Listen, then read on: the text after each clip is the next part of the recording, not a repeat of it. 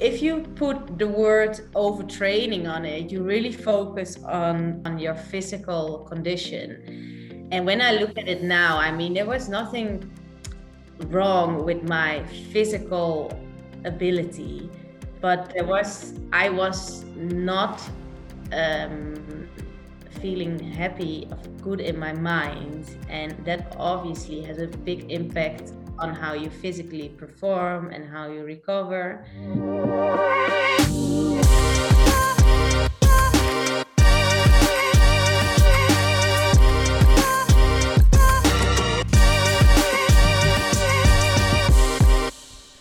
Hello, everyone, and welcome to the Fever Talk podcast. My name is Maghalie Rochette, and we are back with our no- normal show. So the last few, the last two months, we've been focusing on the sponsorship series, but now it's over. If you want to go back and listen to it, it's available on the Fever Talk podcast. But right now, we're back to our original show, which is talking with passionate people. And as you know, it's August, and sooner or later, cyclocross is coming. And for now, it seems like it's coming sooner than later. So, our guest today is someone who, if you're a cyclocross fan, you will be really excited to have an hour to hear all about her.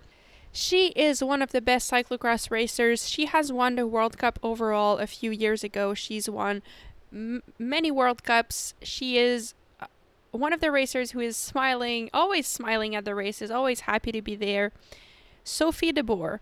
And I got to talk with Sophie not too long after the season ended, actually. So this is kind of a, a later release, but we actually chatted in March. And so Sophie was back in Mallorca. She was training for the season already. She was just starting to train after her little break post World Championships. And on this conversation, we cover many topics. Many topics. Uh, Sophie talks about how she started training. We touch a little bit about how the Dutch women are so dominant in cyclocross. We talk about um, the period where Sophie was winning everything, what she learned through that period. And after that, um, when she suffered overtraining, she touches on that and how she was able to kind of come back from that stronger and how is her new perspective towards racing right now. And she shares a lot of wisdom. So I hope you enjoy as much as I did. And without further ado, um, I will let you hear that conversation with Sophie. Uh, I think a lot of people would be happy to sit for one hour with Sophie de Boer, so this is your chance today. And hopefully, we will see her at the US World Cups in a few months. But for now, here's the conversation I had with Sophie de Boer. Thank you so much for listening, and I'll catch you after the show. Well, Sophie, thank you for joining me today. It's it's really nice to to be chatting with you. Thank you. Thank you for having me. Uh, where are you now? Are you training camp? Are you training in Mallorca? Is that what it is? Um, yes. Well, I'm at my own place. Um, so we bought, and my boyfriend and I bought an apartment here two years ago. But because of Corona, we haven't been here uh, a lot so now I finally have the time to be here for a bit um, a bit longer. So I just started training again a few weeks ago, and yeah, that's nice. Doing the rides here in the sun. It's funny how when we start again after the season, because I'm just starting now too, and it's crazy how I feel like someone who's never ridden a bike. You know, like the first couple rides, my heart rate is like through the roof, and I'm like, how did I race the world championships like a month ago? I don't know if you have the same thing, but early on, I feel it's so hard to start again. I used to have that always, but I I don't know this um, this year is a little bit different because I had two weeks maybe three weeks off the bike and i really uh, focused on rest. So actually, I mm-hmm. felt really rested. And I think I feel better now than during the cyclocross season. But then I didn't had a normal season. So um, I think I'm happy. I don't really feel like you feel now. but then I felt like that almost whole winter. So Okay. Oh, well, that's good. I mean, good news if, if you're feeling good. I guess that's kind of the tricky thing sometimes, like in the off season, the, the little break that we have. I want to focus on rest, but at the same time, I also want to do all these other activities that I don't do in the season. So it's like a hard balance to have, I feel like. Yes, yeah. Mm-hmm.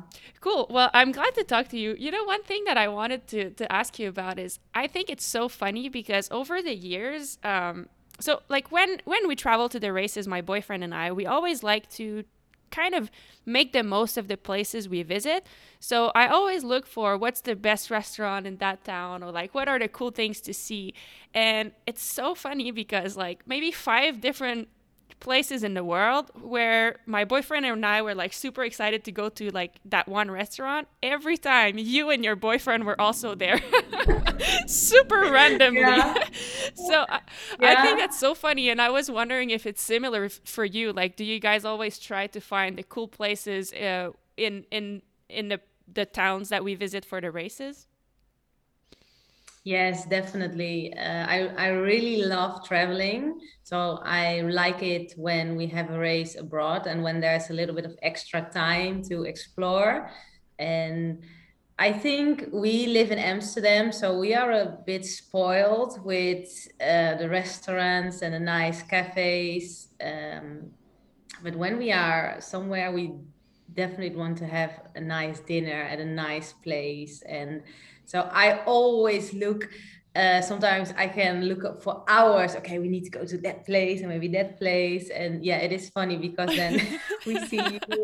yeah, I mean, it's I, I just think it's so funny, and for for us, like for my boyfriend and I, we feel like it makes us feel happier and you know like a lot of athletes will choose to just stay at the hotel because it's less moving around and it's more simple but for me i feel like it makes me better to actually do like visit places that I love and kind of makes me happier. Um, is it similar for you as well? Oh yeah, no, it is. It's totally the same. Um, it it just also makes me feel a bit like a, a normal person. I mean, if you're at for a, a long uh, period at a race, for instance, when we do the World Cups in the USA and you're there for two weeks, you're it feels like you're two weeks in this bubble of sport uh, sleep training and then i think to go out to a nice restaurant it's just a very nice way to just escape the bubble for a little bit just for two hours just to have a nice dinner and then mm-hmm. get in focus and think about the training and the race but i think just to go out to have a nice dinner a nice restaurant it's just also a way of feeling normal. Yeah, um, yeah totally. And do you have one? Uh, do you have a favorite place that you visited with your racing, like a favorite travel that you've done or something like that? Um, well, I don't particularly like uh, the Czech Republic in Tabor, but I think you already know which place I'm going to say. They have the Indian restaurant yep. there, and it's very strange because Tabor it's not a really it's not really big it's not a fancy place, but I think this Indian restaurant is really mm-hmm. good. And um, actually, last winter I was looking forward to get dinner there. And uh, I think I've been twice now to Madison, or maybe three times. Okay. And I think there are also some nice Italian places uh, where they have really good pasta. So that's what pops up in my mind. Okay, now. nice, cool. So I now if you want i would love to go back like to the beginning of your career how you know cyclocross it's so different for me because here where i live no one knows what cyclocross is so every time i see someone i have to explain what the sport is um, mm-hmm. and so as a kid living in Canada or even in the US, you don't just start cyclocross randomly, but I think it is very popular in Belgium and the Netherlands. So I'm curious, how did you get in the sport? And um, yeah.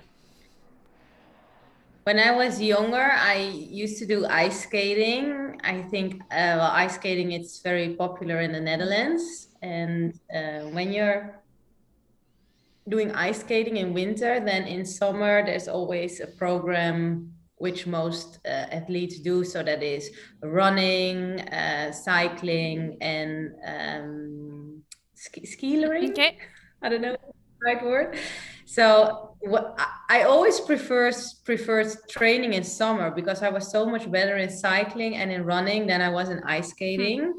because um, I used to fall very often in ice skating. So I was always looking forward to summer training. And um, so that's how I got into cycling. And the coaches then already saw that I was much better in cycling and in running.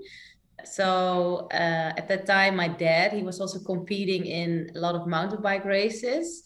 So we did sometimes training, um, training session together and after a while i thought okay i'm just going forward with uh, mountain biking because that was what he was mm-hmm. doing and i did i did a few races on the mountain bike but i wasn't i wasn't very good technical so i think i did Houffalize and offenburg the world wow. cups but it frightened me so much and i it it felt like I, I think i did it for three years but it was every now what is it every week every other week I was at the hospital because I had a I crashed and they I had, they had to put stitches in my knee or in my elbow.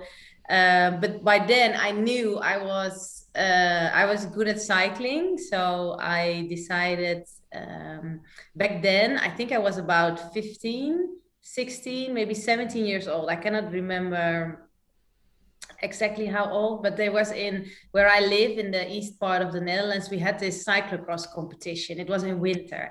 And someone, I think, in the mountain bike scene said to me, maybe you should do the cyclocross races. And for me, it was just like when I started doing that, oh whoa, this is cycling. It is in the in the woods, it is fun, but it's not the steep descents mm-hmm. and the, the, the rocky gardens and everything what i hated because i was just i never felt comfortable doing that because i wasn't technically skilled enough to do it so i was always afraid at these races um, and then cyclocross it felt like heaven. It was cycling it was fun but it wasn't frightening. Yep. so i started doing that and it it just went um, what is it? Uh, automatically? No that's not correct well it, it, it you know if you're natural i think that's better word.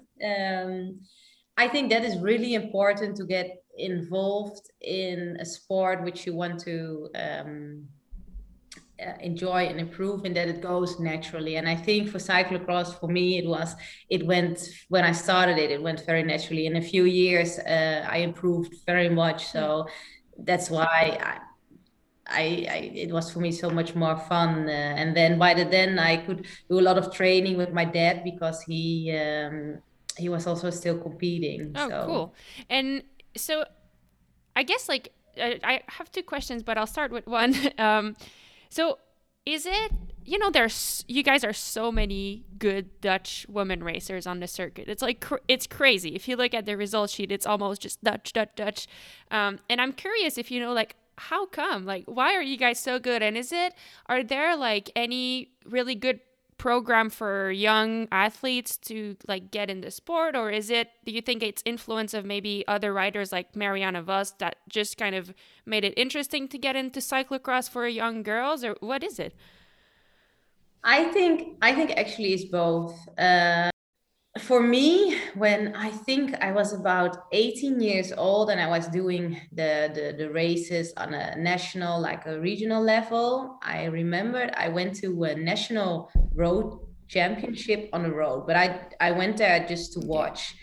And i remember that Chantal Blaak, i think she was maybe just one year maybe two years older than me she was riding in the front in front of the bunch on her own. And she was doing almost all race on her own in front, like 10 minutes before the peloton, before the bunch. And I remember when I saw that, I was like, oh my God, that's what I want. I want to be on my own in front of the mm-hmm. bunch. Mm-hmm. And um, so that was a very uh, particular moment that really inspired me. Okay, I, I really want to um, uh, le- what is it level up with cycling. I want to improve. I want to i want i want this. I want to compete on the highest level and um, be like her. And um, another thing is so i think that if there are dutch girls um, showing that they can do it on the highest level i think it's very of course it's inspiring for young girls because then they think okay they can do it i can do Mm-hmm. it and on the other hand we have in uh, in the netherlands on wednesday for we have a cyclocross training and it's for not it's not for everyone but uh, for the for the girls and boys who are uh, competing on a high level you, you can go there and train it's two hour training it's with our bonds coach Okay. gerben and uh, some other trainers and it's really high quality training Hmm. is like really specific cyclocross training um, i think it's a big advantage for Yeah. us that we have this and but this training is there already for years in the time that richard groenendaal was still competing and sven nys was competing in his younger years even before that this training was already there so imagine that now i think maybe for 30 years Wow. the there are sections in the in the woods that are like curved um they are because i've ridden so many people over these sections and it's a perfect area it's sand we have stairs we have uh mud we- well we, everything Wow. is there there's a big uh, grass field so we can practice everything and yeah it's just um if i think about cyclocross i think about the wednesday training and Oh wow. So so so like everyone is there. we Like you go there and you might be training with like Lucinda and Ceylin and all these girls at it's like every Wednesday.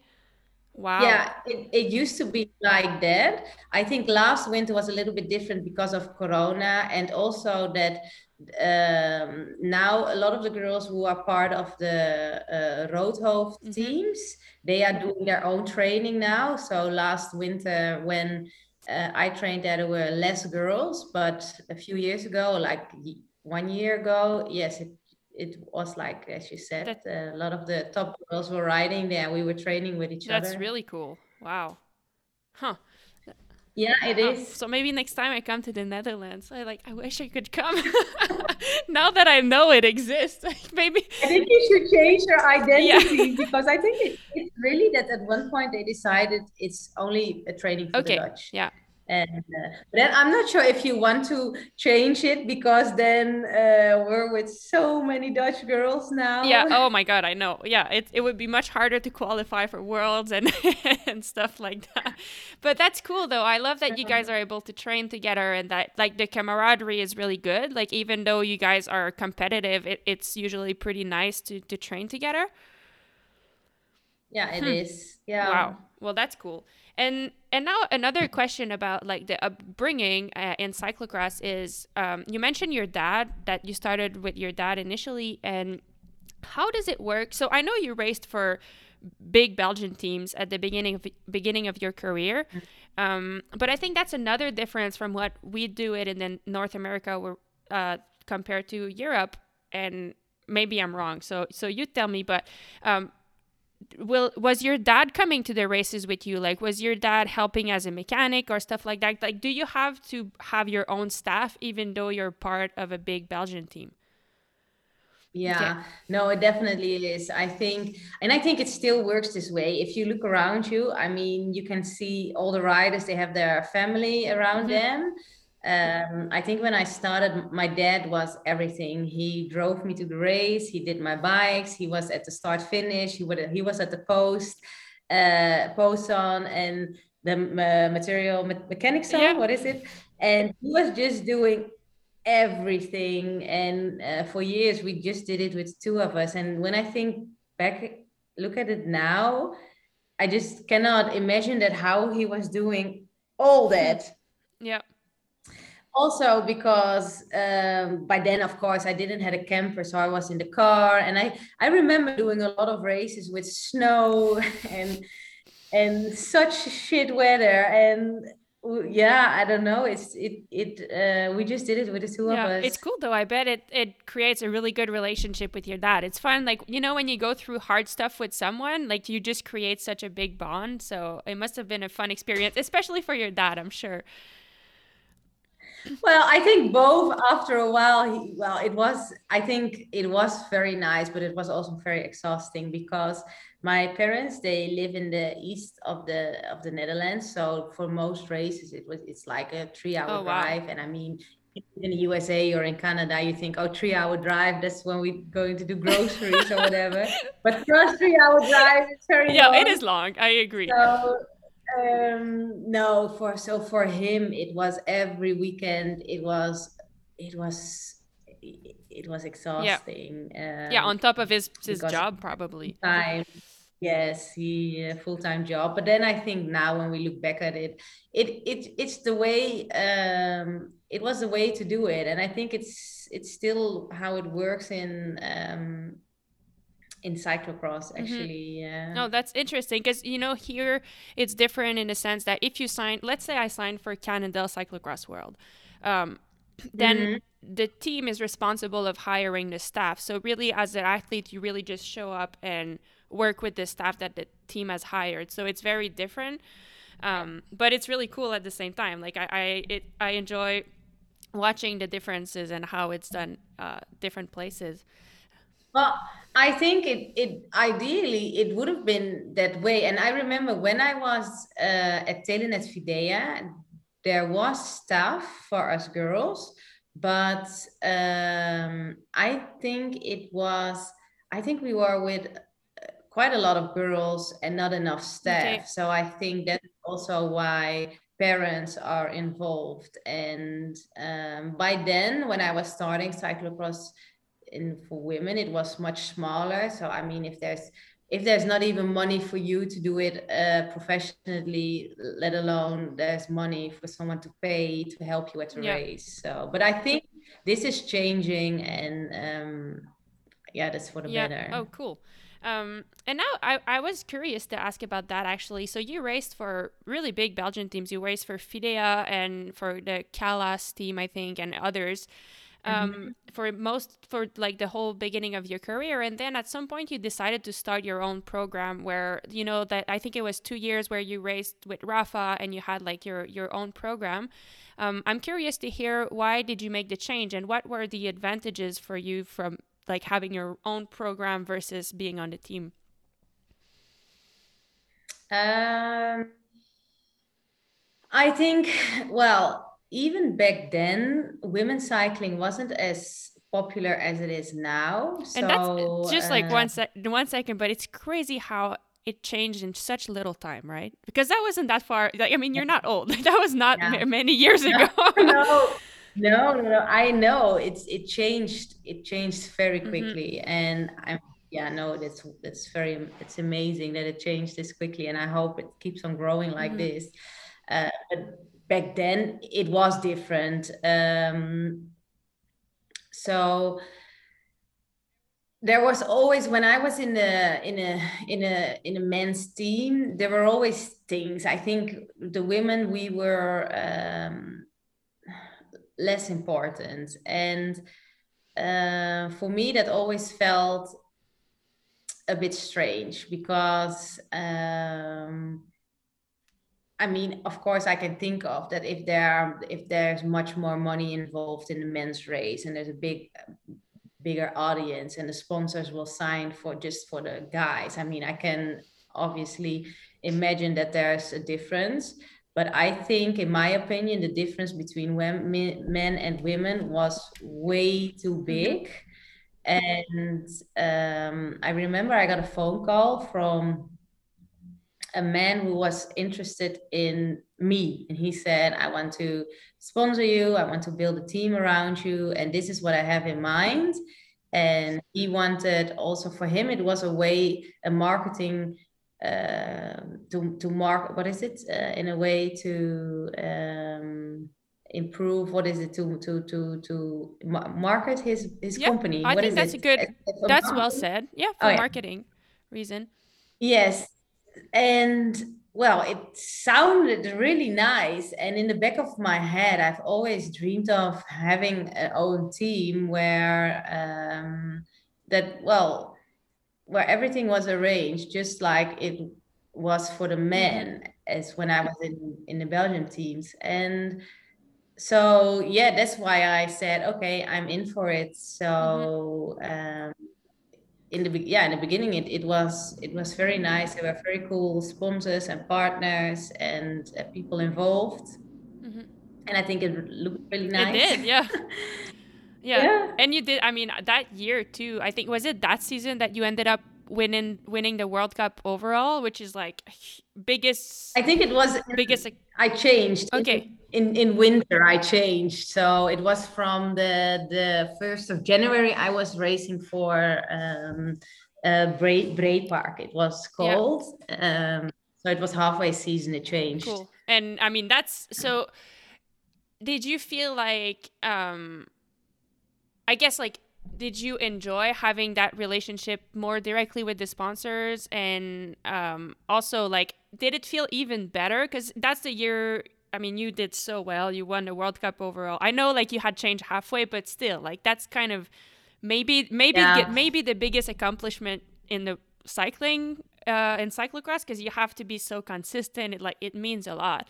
So did you feel even prouder because it was your program, or like how did that feel? And um, yes, it definitely definitely did. So the um, when I uh, when we started building this team, it was straight after the season 15 16. I remember I won the last World Cup in that season and I had a really good World Championship. So then I was uh, contacted and we started building the team almost straight away. So the whole summer it was very nice. It was very exciting uh, because all the new partners came in. But I had until December, I had to race in my old shirt because I was still on the mm-hmm. contract. Mm-hmm. But of course, uh, the whole summer before, in the months, the previous months, I already had this amazing feeling of wow, we're really um, putting something great together and it's going to look so nice. For instance, with Rapha, when they designed this custom mm-hmm. kit and it was something special, something new. So, yes, I definitely really enjoyed that. And it was so nice that when the season started, I think my first race was the World Cup in Vegas and I won the yeah. race. So, it, it, it was like it couldn't couldn't be better. Mm-hmm. Yeah, that also for them that they were like okay yes we were we were right by putting all this effort yeah. in and i was working with um, camille van den berg. And so camille uh, already supported me in the previous months before um, so we did the, we were already working together but on what only changed was in january that i finally wear the clothes and uh, yeah but at the end of the season of course i was i was very happy and relieved and proud that uh, it were yeah that it went this hmm. way no that's awesome and i'm curious so like i mean we talked about the fact that you won that overall world cup and i'm curious you know i feel like we can learn in life like you know you often hear people saying we learn from our mistakes um, but I think we also can learn a lot from our success. And I mean, that year, as you said, like it was so successful what do you le- what did you learn from that season? And like yeah did you learn something about how it went so good? And because it's you know in cyclocross one of the difficulties that people i think don't often know is that i think it's hard to stay at the top for the whole season.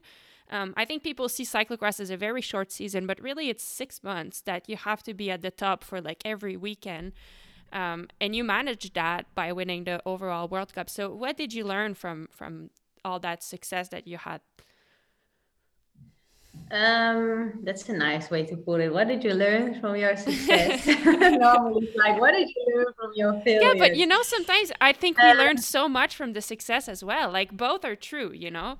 Yeah, no, definitely, definitely. Well, I have to say, in the last few years, I kept on thinking, how on earth, why was it that everything went so well mm-hmm. then? And I thought it over so many times because I wanted to recreate that moment. And of course, now I know that um, every moment, in a way, it is very specific.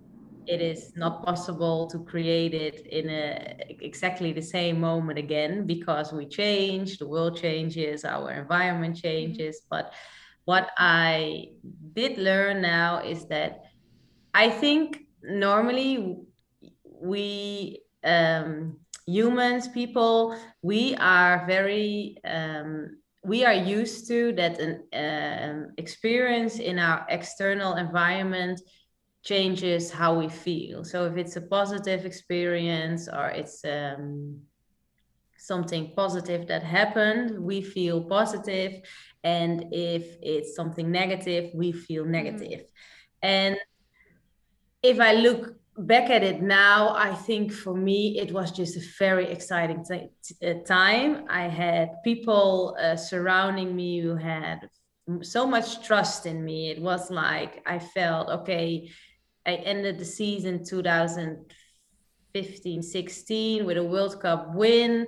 Uh, I finished fourth at the World Championship. So for me, it was okay. And now I have these new people surrounding me it was just a very exciting feeling and i think i think this feeling is that causes me just to believe more in myself more motivated on the bike and um, what is it the ripple effect yeah. i think that rippled out in my life in my decisions in everything i did that amazing feeling that life is just great mm-hmm. and um, so that probably, well, I know for sure, cost. And well, that that was a, a part of the mm-hmm. success mm-hmm. for that season, and um, I think now that um, how how we feel it's the most important thing it, it it decides everything the way you feel i mean you can it's what I really learned in the last couple of weeks and months. I mean, you can do all your training, you can have good wattage on the bike, you have good power efforts. But if you don't feel well, it will never be as what it could be if you feel very positive, mm-hmm. happy, and um, and I think it is now. I am uh, I think that because we are learned that uh, as as people that it is always something external causing it but i think it is so much better to learn that you can feel happy unless what is in your external mm-hmm. environment mm-hmm. but it's a it's a you have to you have to change it. You have to start with yourself and how you feel and then in the external environment that will all also yeah. change and for the better. And but i think in the last few years for me it would always been the other way around. If i have a good result then i'm happy. Now for me it's okay i'm happy and then the good yeah. result will come. It's, oh wow i love what you said. I think it's really true and you know it's crazy how when you're in a race if you do feel happy in general it gives you wings. Like you just want to attack. You want to follow the attack. You want to like do well. But if you're not feeling good about yourself or you're just in a bad spot it's like everything is you know someone attacks you like oh and like you know it it's yeah. like crazy. Or as you i think i really loved how you say it affects like being happy and how i feel affects the decisions that i make um, and you mm-hmm. it's sometimes it's just a series of good decisions bring you to like such a better place because definitely mm-hmm. yeah definitely because i think everything especially in if you if the season starts everything that has happened in the six months before that that is what brings you to that first race and the mm-hmm. result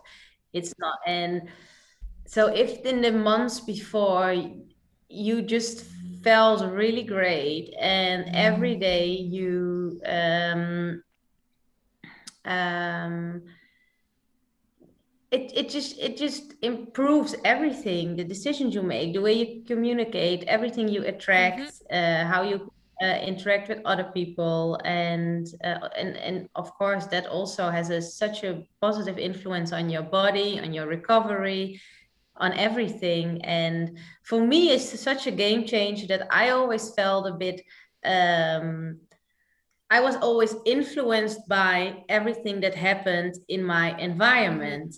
And now I learned okay, I can decide for myself how I react mm-hmm. to it, what I do with it, and I can I can choose to be happy every day unless there are still some very hard things in my life or it's not how I wanted it to be but still I can choose to be happy and to be positive and to bring a very good attitude to my uh, training on the bike mm-hmm. and well to really have this new uh, level of mind yeah. so much with so much more positivity and i think for me that's really the key in life to change what you want to change. Yeah. Oh, yeah. I mean, thank you for sharing. I think it's I think it's so true and a few things you said really resonated with me and like one of those is you know sometimes you have a bad result and you we I personally let it affect me and that's like I, I liked it because you talk about you know the first race of the season and what you bring there is kind of fresh it's like whatever you prepared and like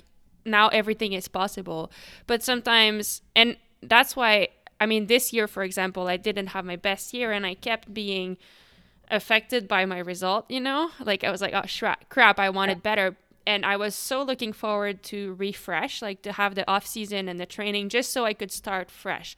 But when I yeah. think about it, like what you said is so true. I can just take control of it and start fresh whenever I want. I can start fresh the day after the race, you yeah. know? So it's yeah. um it's great. Well, and I think that is exactly what you what you say now. I mean, I always used to live as what you say um, that I, I'm not in I'm not in control of what is happening in my environment, but that is that is so not true we we are in a way and i don't mean in a we're not in control like we can control everything but we can really we can control our own mm-hmm. feelings we can really decide how am i going to respond to it how i'm going to respond to another person how i'm going to uh, well like you said that fresh mm-hmm. feeling mm-hmm. normally is a result of um, being rested because you, you feel um, you feel looking forward to it and then when you have a few races and it didn't go as you wished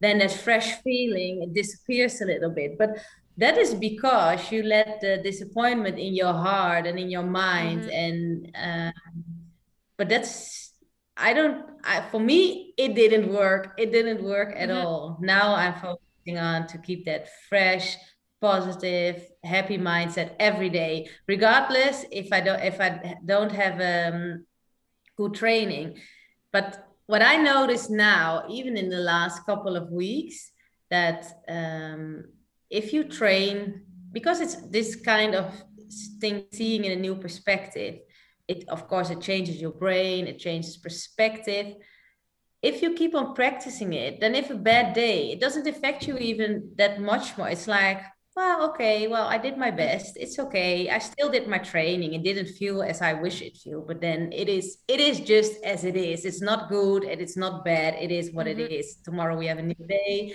I stay positive and uh, that fresh feeling it stays yeah. then it doesn't go oh, away. Oh, you're totally right. Like sometimes I judge myself if I don't hit the right numbers on that day, but it's like I do so much better if I don't judge myself and I just do the effort you know, in the end, and then you're happier. And yeah, yeah so thanks for sharing. Um, that's really nice. And also, so I guess like, I mean, that's a really good lesson and many good lessons that you learn from your success, but you also talked about some moments that were a little bit harder. And I think one of them, um, if you're comfortable talking about it, um, in the so the season after that in 2017 18 i think in december you decided to stop your season in yeah December 2017 because of um, I think it was overtraining or, or health problem and. You, you, I mean, you still had had some good results that season. I think you had been second podium at the World Cup in Koksijde, but in December you decided that your body didn't feel good. Um, are you comfortable talking about that? Like, first, I'm curious, what is overtraining really? Because, like, how were you diagnosed and how did you feel? Why did you decide that it was better to uh, stop that season at the moment? Well, yes, by now I feel comfortable, and um, I think I'm also, I, I, I, I know I feel happy with sharing it, uh, but I haven't felt like that for a very long time. So to go back to that year, uh, 2017, 18, it was, if I look back at it now, I think at that moment in time, I had really big expectations because of that season before when I think I was for almost two third of my races I was on the podium. I won quite a few races, and um, so the expectations were very, very, very high. And I wasn't even doing that bad because I think I was in the second in the World Cup of Koksijde. I had more podiums, even top five in the World Cup races. But I didn't feel it it didn't feel good. I felt exhausted all the time, and every race felt like I had to climb the um, Mount Everest, and uh, I had a lot of um, uh, what is it? Stress related problems. So for instance i felt a lot of anxiety um, doing the race was as i said it for i couldn't sleep for two or three days before wow. the race. And then when, the, when i did the race uh, and then sometimes i had a good result which made it even more confusing and difficult because i was like am i crazy? Is this in my head? Um, I, I mean, I remember in Koksijde that um, I felt so so bad, and then I was second, and I just couldn't believe I was second. I was like, how is this possible? And then I thought, probably all the other girls they have a bad day. That's why I'm second. yeah. And Everyone. I now as well. Yeah. And I remember my parents saying to me, Sophie, you need to believe in yourself. You're second.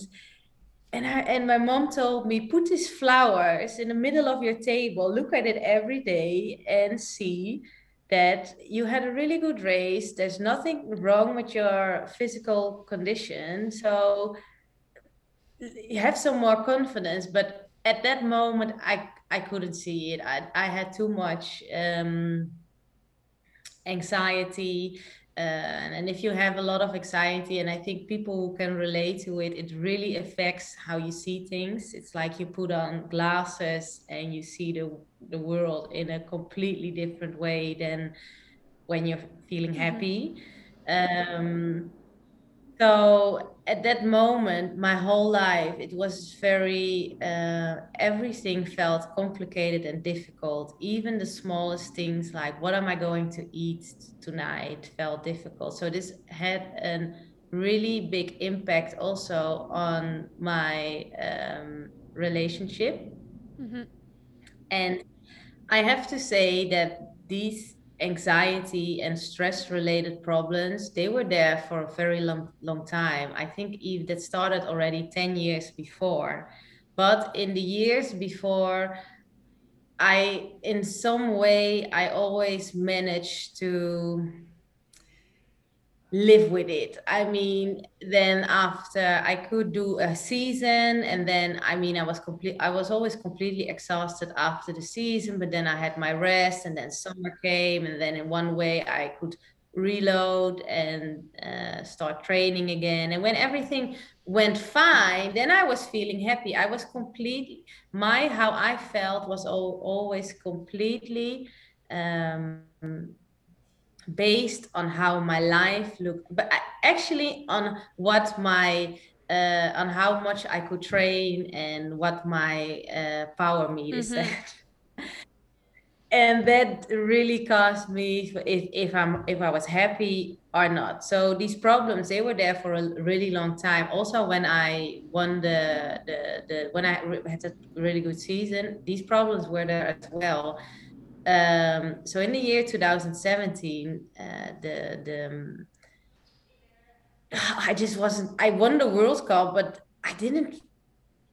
At the beginning, I felt happy, but that didn't really last for a long time because then I thought, okay, now I need to improve, and now I need to train mm-hmm. harder, and now I need to do more. So then also the anxiety increased, had a really big impact on my uh, relationship, and that caused me that in the beginning of 2017 18 i was already mentally so tired when the season started so at at that moment in winter um, i felt i just couldn't i I couldn't do it anymore. Do another race, climb another Mount mm-hmm. Everest. Uh, Especially not and... in Koksijde. no. Oh God, yeah. no and um, so I went to see doctors, and they said, okay, it's overtraining. And I think I went to Brussels, and in Brussels they have this institute. So you you do tests all day long, and you do physical tests, uh, tests for your emotional and mental um, health. And they said you you are overtrained. You need a few months of rest, probably three four months, and then you can start training again. So I thought at that moment it felt like I was a bit re- released. Yeah, because yeah, I guess like you were saying, relieved. I didn't. Relieved. Yeah, relieved. Yeah, you, it was not in your head. Yeah. Like all, all was true.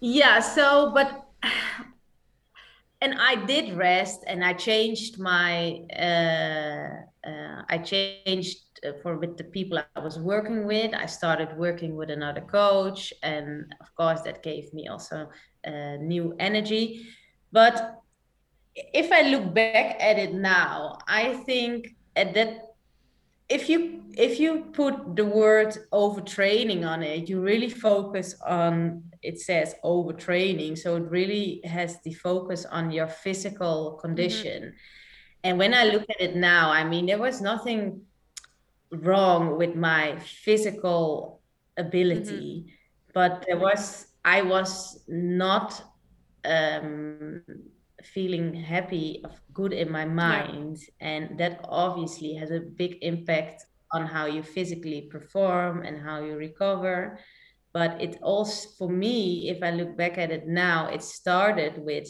my mm-hmm. mind and but when i was in that process i couldn't think of it that i was causing this to myself yeah. i couldn't even think of that idea. And the people in my surroundings said, okay, it's overtraining. Your body just needs some rest. You've been doing too much training, probably. But that was not that was not the problem. It wasn't that I was wasn't doing too much training, but obviously when you have too much um, stress in your mind, it has a major impact on your body because it's I mean, it's all connected. Yeah, I guess it's like, I mean, I've had that a few times where I, I get nervous for a training session, you know, like if I know it's going to be hard, but at the same time it's i think it's okay because it's just maybe the hour before i'm like oh man this is going to be difficult. But it does take a toll you know? So if if i understood well if it happened all the time for you that you were nervous about the training and then when it's done nervous about how it went i mean that's really really tiring. So it affects your body I'm oh sure. yeah. Mm-hmm. yeah. It, it it yeah and it was um um it was every day everything was um yeah everything felt really really hard and um i mean if you then for a few months when you don't do much of course in a way you recover. There are no responsibilities. I just i could do what i want. So when i did that, that i mean in one way i recovered. But for the last two three years i had so i had very good periods when i felt very fresh and then i was like okay now i'm going to train and i'm going to train even harder than i ever did before and i still feel this drive but i because i always uh, thought that i never i think now i call it a burnout mm-hmm. because that is much then it's it's more uh, focused on that part of the mind. Yeah. To be honest, I don't really believe in overtraining. I mean, if you overtrain, well, maybe that happens after you do the Tour de France when you're not physically very well yeah. to do the Tour de France. I mean, yes, then there's such a physical amount of stress that makes you very, very exhausted and tired, and then you probably need a while to, well, to really recover. Mm-hmm but for me that that wasn't the case. I mean i was not doing to the yeah, France yeah, yeah. or wasn't that much. But if there's on a daily basis if there's a, a very high amount of stress and um, what i learned in the last few months now i'm I really uh, spent my time working on this because it doesn't go away uh, automatically. You have to work mm-hmm. on it, and um, what I what I focused on in the last few months is okay, how does your mind how do, how is it connected to your body? How does it work? And what is the role of emotions and feelings? Yeah. And this really um, got my attention after last winter. We had a European Championship, and after the European Championship, I was on the phone with the federal coach, and I said to him, I said, Gerben, I just don't understand that. In my opinion, I think I do my training well. I um, I really have this drive. I want to race, but every day I don't really feel well. I, I don't have this feeling which I used to have like, okay, I'm gonna, I, I want to compete to these girls. I want to be stronger. I want to win this mm-hmm. race. And he said to me, okay, but how do you feel on a daily basis? How do you feel? How do you feel in training? And I was like, how do I feel? I don't know. and then when we hung up, I was like, I I I was like, oh, actually, if I'm really honest to myself, I don't feel well. I never feel well. I never feel like really well. I never feel relaxed. I never feel calm or satisfied. So in the beginning, obviously, that caused a lot more anxiety because I thought, oh my God, no, if I'm honest to myself, I don't feel yeah. well and but i'm very happy that he said that because in the last few months it has been a really focus of mine and to find out what is emotions what what is the role of emotions in your life and um, hmm. well i think yeah, yeah i was going to say i think it's well first of all thank you for sharing because i know it must have been a difficult period and it's really nice of you to share how you felt and how you were able to to grow from that because I think maybe a lot of people feel that and hearing your story might help all of us um, know that it's normal and that you can overcome it. So so thank you for that.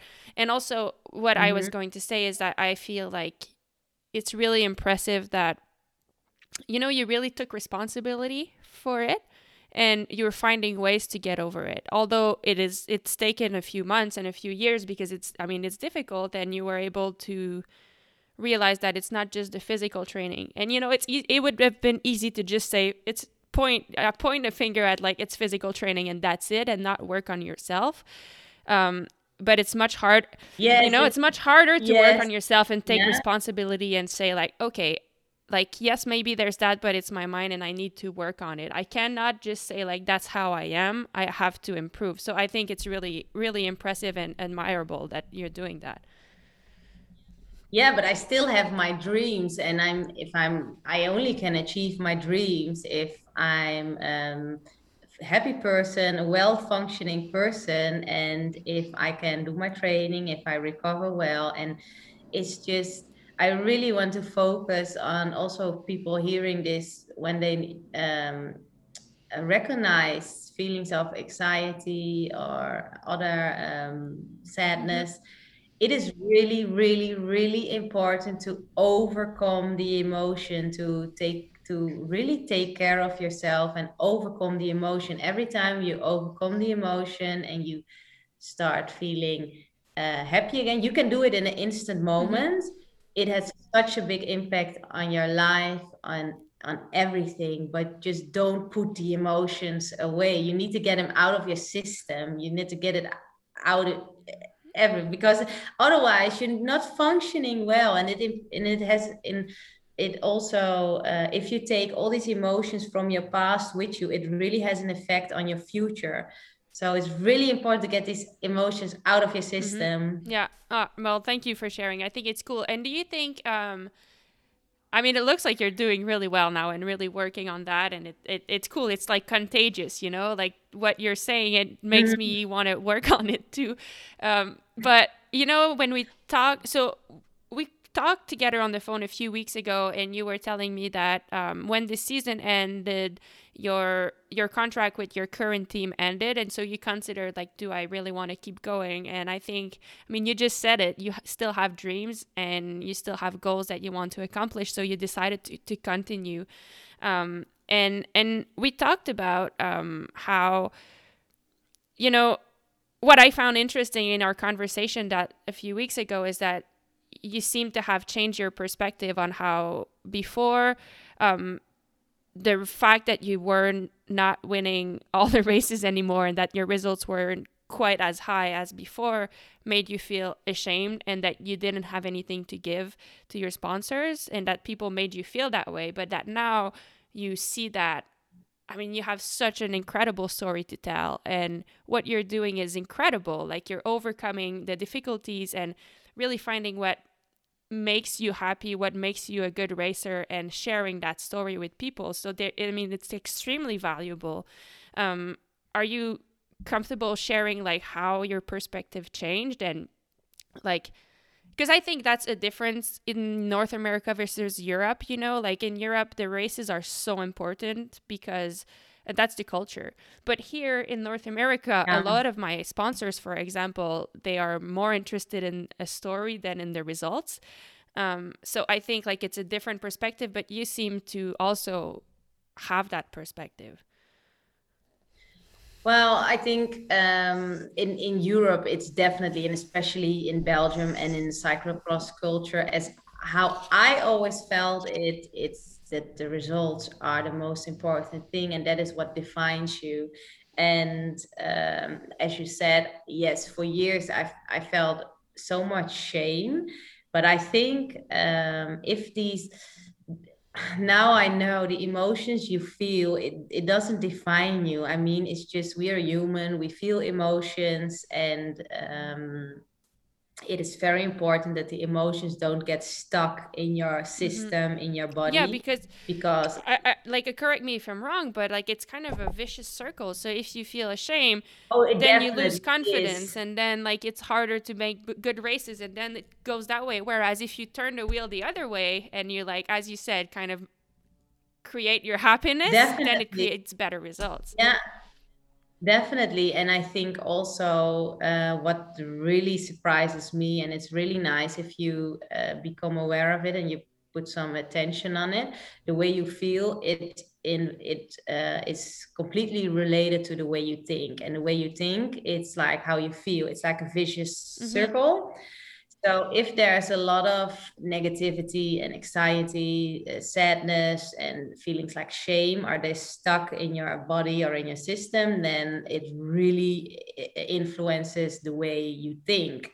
And if you get completely stuck in it, then uh, it's like a vicious circle. You, you, it's very hard to get mm-hmm. out, especially when you think that you cannot control your thoughts or uh, the way you feel but it's such a misunderstanding that you cannot control how you feel well you cannot influence how you feel maybe it's better to mm-hmm. say that because we have all strength to really change how we feel to overcome an emotion and practice it you i mean i would encourage everybody to practice it that at the moment that you feel doubt it is probably because there's a feeling of uncertainty in you.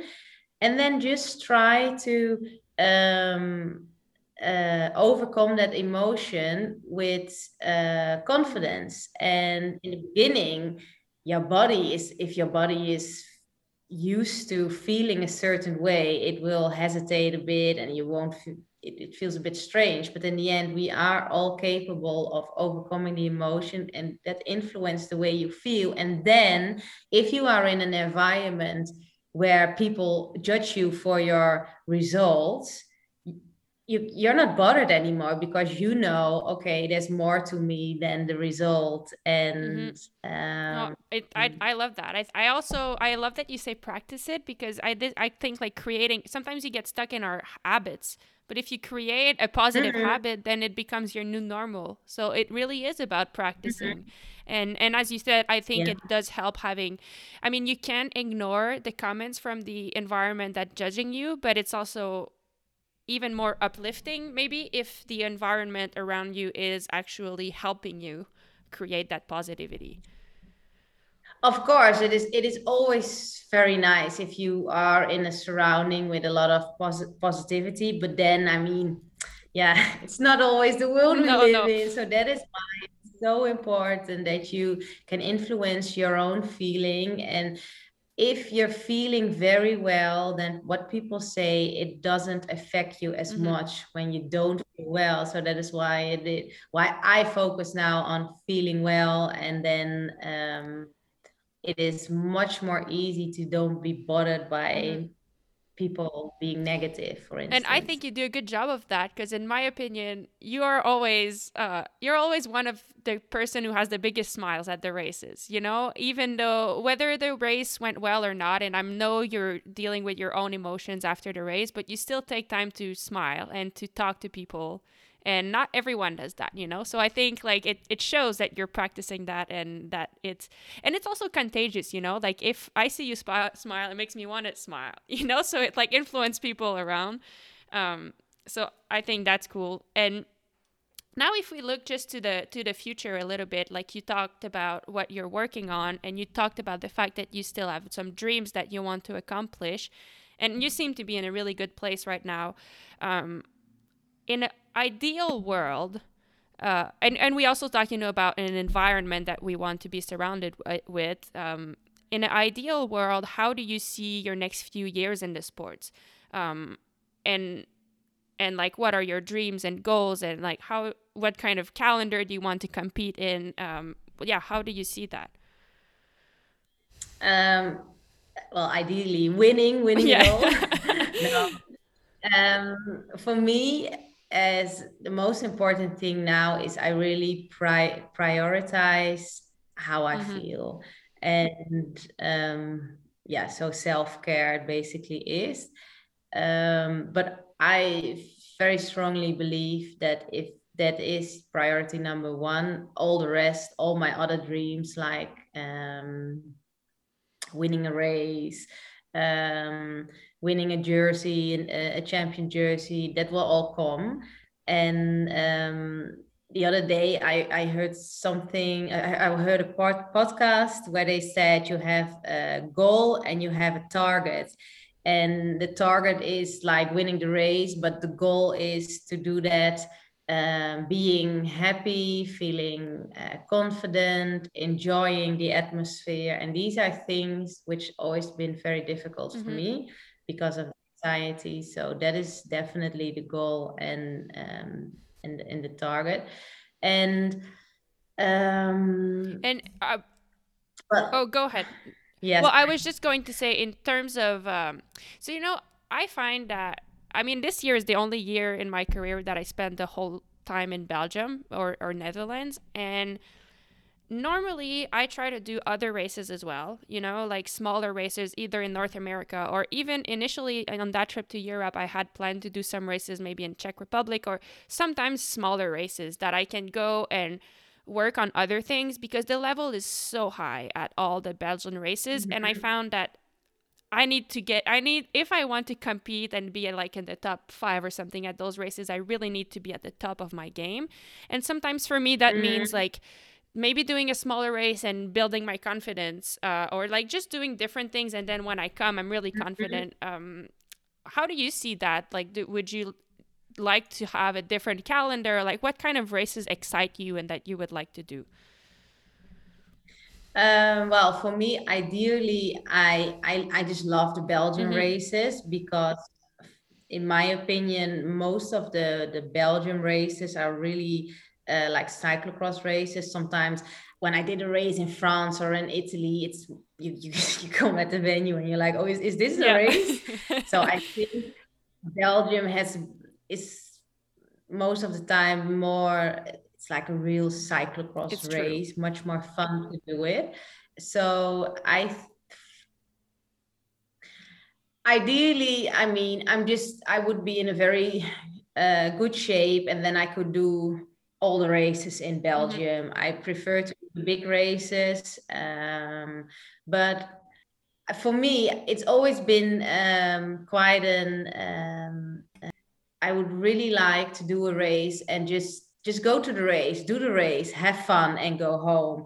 Like I said in the in the past, sometimes it mostly felt like doing a Mount Everest. Yeah. For me, I really want to change that. I just want to go to the race, have fun, preferably have a good result, but just have fun, and feel yeah. good on the on the race, and then go home and then the day after do another race and and feel confident all the mm-hmm. time i mean why in the world should we not feel confident because of a bad result i mean it's so if you really think about it it's such a waste of our time yeah. to feel not comfortable i think we should all um, just really do what we want to do. And of course in belgium that i think there's um, if you're in a bigger team they prefer you to prefer to do of course the the television races and there's a certain way of doing mm-hmm. it. But if you don't fit in that certain way of doing it please have the confidence and do it your own way. And um yeah so that's always yeah. the best oh i love that it's i mean it's true because you know some and sometimes like the best races the most fun races in my mind, like my memory, I didn't win all of my f- favorite races, but just being there, as you said, is like mm-hmm. showing up and doing your thing. And th- if that means like attacking, and even if you don't win, like if you felt like you were part of the race and you're confident, you go home and you're so happy like me personally. Yeah. But I'm not happy. I'm yeah. not happy if I'm stuck in my head the whole race and just riding around. Like that, I go home and I have like yeah. full of regrets. I'm like, I felt like I lost my time over there because I didn't really, you know, didn't yeah. play. If you mean, you know, you didn't play with the other riders. So yeah, yeah, that's and you're right that it doesn't matter where the race is or what the what the competition is for that. Like if you just play and do your thing, then it's good. And you know i yeah. I once because i sometimes struggle with a bit of being nervous about that kind of stuff and being stuck in my head in the races. Mm-hmm. and one time i was at a team camp and we visited a sponsor and the sponsor had a, we visited them and there was like a, a high school like a school of kids that were there.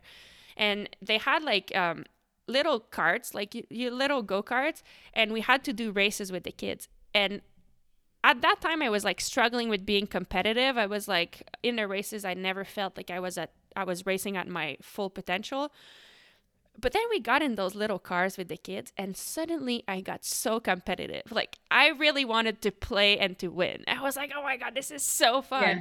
And I realized that time like, "Oh my god, if I can have that same attitude towards the actual races, if I just go out and really play like I'm a kid, then suddenly that's the best version of myself. That's really just what I need. And it's so simple, but it's so hard yeah. at the same time, you know? So uh, I, I love what you said because it reminded me of that. And it's something that I also work on, you know, it's, it's getting yeah, back to yeah. The, but it's really good that that you know how that feeling is of being the best version of yourself and then it basically comes down to repli- to to practice that feeling and it is in the beginning it this sounds very strange that you're practicing feelings because people think no that that good emotions they need to come mm-hmm. naturally mm-hmm. but that's insane because that's not how our body functions it's very interesting to read about this but our body and how it's chemically um, functioning is based on everything that happened in your past so in your if you have been feeling a lot of nervousness or anxiety in your past, then that is what is most common the most common feeling in your system now but if you if you know how you that sounds a bit strange to know but if you know how your a very good feeling feels practice that feeling and then you will see if you come at a race you can feel that feeling and it will have such an influence on um how on the mm-hmm. result well that's my plan. Yeah. I love your plan. That's a great plan. All right. Well, th- thank you for sharing. I appreciate that, and I uh, wish you best of best of success in your goals. And I really hope that you know next year I come to Europe, or maybe I don't know if you plan on coming to America again for the World Cups, but I hope we can like you know play and like even attack attack each other or attack the other yeah. girls and just have fun with it. So um, that would be cool. Now I have just one more question for you, and I've been finishing this uh, all these podcasts with the same question, and it's called Fever Talk. And fever is so I don't know if you've ever heard that I called uh, my love for cyclocross CX Fever, cyclocross. Yeah, fever. I've seen it. I've seen yeah, it. so it's just my way of describing the passion for the sport because i mean going back to what you said it's really a feeling of passion. It's not just i love the sport it just makes me feel so good when you're in a good place or you know sometimes in cyclocross like you just turn in the mud and like whoa, and it's just such a cool feeling when you nail it.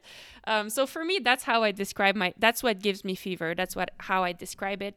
And my question to you is what gives you fever Um, I think it's for cyclocross specifically. It is what you say. Uh, if you have a um, in the sand, what's it called? A root? A, a rut, I think. No. Yeah. A, a rut, yeah. If you do it like perfectly, you just you go in and you you first you bit like insecure. Oh my god, I'm not going too fast, but then you do it and then you have like a very good section, a technical section. That is I, I can I can practice that for hours, for days, just practice, practice, practice, and focus on those really small details that I, I just love that. And uh, but then in fever in in for cycling uh, in general is riding through the mountains with sun, and then you when you're just a little bit suffering, not too much, a little bit, and you feel your legs, and you just in a very good environment and the sun and the mountains and just that doing i just love i just really love riding uh, my bike and improving and just being get the best out of yourself i don't know it's also it's a feeling yeah. it's i know um, and yeah. i know exactly what what feeling so like you're talking and i have the biggest smile because i imagine myself i know what you mean and I, I love yeah. how you say suffering, but not too much. It's like kind of a tempo effort. So you feel that you're going fast, but you're not completely full gas. Yeah. So it's just, no. you can really enjoy. Yeah. You're not, yeah. Yeah. Yeah, exactly. Oh, cool. Yeah. No, yeah, that is what gives me fever. Yeah, that's that's what I love oh, most uh, about it. That's yeah. awesome. Thank you for sharing. And so, when is the next time uh, I'll see you? Do you plan on coming to the World Cup in North America next year? I mean, I know it's early. Yes, but... yes. Yeah, no, no, no, definitely. I already seen the program, and yes, I want to do this uh, these races, and uh, so that is probably maybe one or two week before we have a European race. Maybe I will do that, but then I will go to the USA races, and um, yeah, so that's the plan for cyclocross. Cool. So maybe I see you at one of the best restaurants over there then.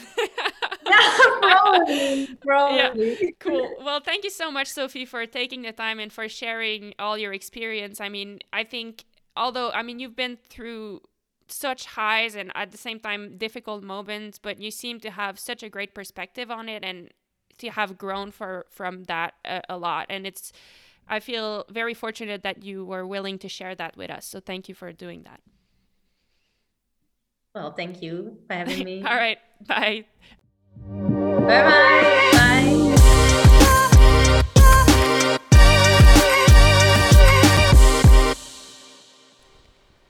And that's it for today's episode. Thank you so much, Sophie, for wanting to be a part of this, for sharing all your ideas, wisdom, uh, the stuff you learn. Um, I hope you guys liked it. And on that note, thank you for listening. My name is Maghalie Rochette, and I'll see you next time.